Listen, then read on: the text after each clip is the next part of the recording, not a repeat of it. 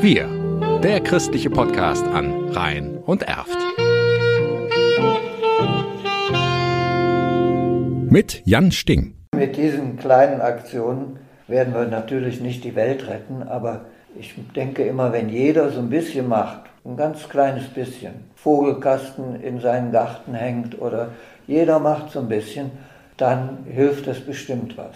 Martin Häusler blickt optimistisch in die Zukunft. Er ist aktiv im Kerpener Arbeitskreis Ökologie, der mittlerweile 30 Jahre alt ist.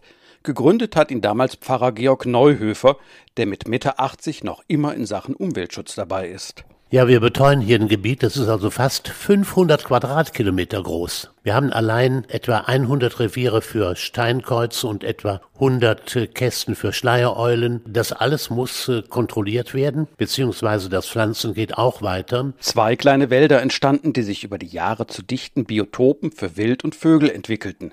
Darunter sind auch gefährdete Arten, die wieder in ihre Reviere zurückkehren. Auch dank der Nisthilfen. Mittlerweile sind es 108 für Steinkreuze und 90 für Schleiereulen, 40 für Singvögel auf Friedhöfen, Wiesen und Parks, 16 für Schwalben und einige Kästen für Dohlen oder Turmfalken. Für Fledermäuse gibt es Wochenstuben. Über Kerpen hinaus setzt sich der Arbeitskreis in Erftstadt, Elsdorf, Fettweiß, Norwedig und Merzenich für die Natur und Umwelt und das Klima ein. Antonius Sturm schaut nach dem Rechten. Ja, das ist für mich einer der spannendsten Augenblicke der Beobachtung von den Vögeln, weil es dort oben immer was zu sehen gibt. Das sind mit Sicherheit immer mehrere Dohlen, die dort oben brüten.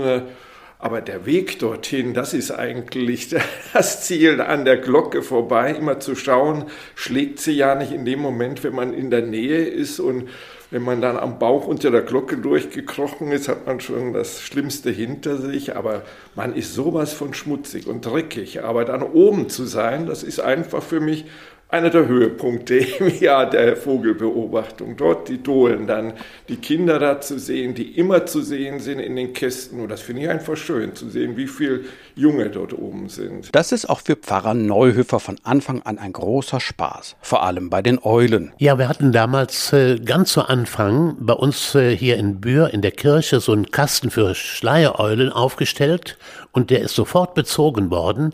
Und ich habe dann diese Eulen immer wieder beobachtet, so im Sommer. Da kamen die abends um 10 Uhr, um 11 Uhr kamen die erst raus. Die sind also nachtaktiv. Und es war also sehr, sehr schön, diese Vögel zu beobachten. Vor allen Dingen, wenn die über einen wegflogen. Das war eine sehr schöne Farbe, sehr schöne äh, Form. Und äh, die sind ganz, ganz geräuschlos. Und irgendwann habe ich mal eine solche Eule gezankt. Ich habe eine Maus imitiert. Dann kam die Eule im Sturzflug auf mich runter. Da sind mir mal wirklich die Haare zu Berge gegangen. Und äh, ich habe sie gezankt. Ich war selber schuld. Wir, der christliche Podcast an Rhein und Erft.